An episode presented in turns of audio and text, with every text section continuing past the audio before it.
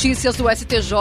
Os destaques do dia do Superior Tribunal de Justiça, quando e onde você quiser. Olá, esse é o boletim com alguns destaques do STJ. A sexta turma do Superior Tribunal de Justiça decidiu que a sentença de pronúncia exige a demonstração de alta probabilidade de envolvimento do réu no crime. No caso analisado, dois homens contrataram um motorista para levá-los ao local onde mataram uma pessoa. No processo, não surgiu nenhuma evidência de que o motorista conhecesse previamente os autores do crime ou a vítima, nem de que ele soubesse a intenção criminosa de seus passageiros. Houve prova, sim, de que o motorista fazia serviços de transporte habitualmente. Mesmo assim, ele foi denunciado e pronunciado. O Tribunal de Justiça do Distrito Federal e dos Territórios, ao manter a pronúncia com base no preceito indubio pro societate, considerou indiscutível o fato de o réu ter dirigido o carro, havendo dúvida apenas quanto a ele ter ou não conhecimento de que os passageiros pretendiam cometer o crime dúvida que, para a corte local, deveria ser dirimida pelo júri popular. No STJ, o colegiado da sexta turma afastou o preceito indúbio pro societate e cassou a decisão. O relator, ministro Rogério Schietti Cruz, afirmou que o juiz não pode lavar as mãos e invocar o princípio como desculpa para eximir-se da responsabilidade de filtrar adequadamente a causa, submetendo ao Tribunal Popular acusações não findadas em indícios sólidos e robustos de autoria delitiva. O ministro avaliou que, no caso em julgamento, a pronúncia ocorreu sem que houvesse indício robusto para demonstrar com elevada probabilidade a hipótese de participação consciente do motorista no crime.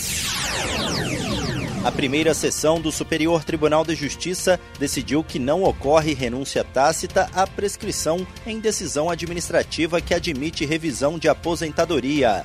O relator, ministro Sérgio Cuquina, esclareceu que em 2006 o Tribunal de Contas da União, alterando o próprio entendimento, passou a admitir a possibilidade de contagem para fins de aposentadoria do tempo de serviço especial exercido em condição penosa, insalubre ou perigosa por servidores públicos seletistas.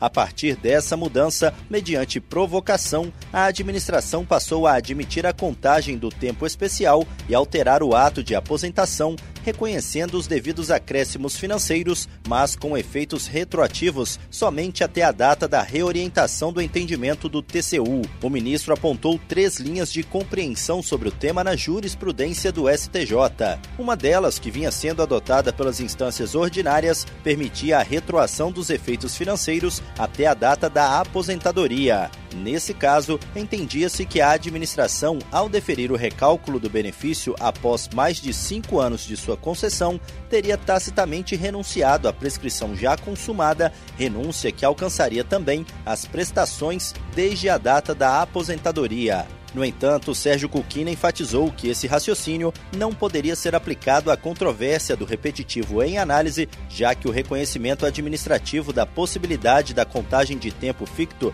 não se baseou em lei autorizativa específica, o que impede a compreensão de ter havido a questionada renúncia à prescrição por parte da União.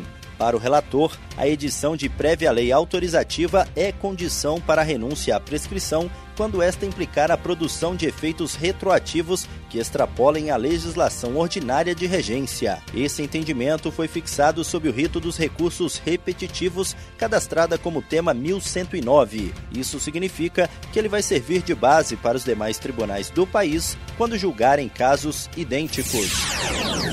O Espaço Cultural do Superior Tribunal de Justiça promove no dia 7 de novembro, das 6 e meia da tarde às 9 horas da noite, o lançamento dos livros Temas de Direito Tributário nos Tribunais Superiores e Administrativos, STJ e STF, estudos em homenagem ao ministro Luiz Alberto Gurgel de Faria, volumes 1 e 2. O volume 1 tem a participação de 54 autores, enquanto o volume 2 possui 55 autores, dentre os quais destacam-se as ministras Suzete Magalhães e Regina Helena Costa e os ministros Humberto Martins, Mauro Campbell Marques, Benedito Gonçalves e Reinaldo Soares da Fonseca, todos do STJ. Além de propiciar uma homenagem, as obras pretendem reconhecer as diversas contribuições do ministro Gugel de Faria na seara do direito tributário, relembrando memoráveis debates em que o magistrado interpretou normas que compõem o nosso sistema tributário. E esse foi o STJ Notícias de hoje. Se quiser ouvir mais, acesse o Spotify ou o SoundCloud do STJ. Tchau, tchau. Notícias do STJ, uma produção da Secretaria de Comunicação Social do Superior Tribunal de Justiça.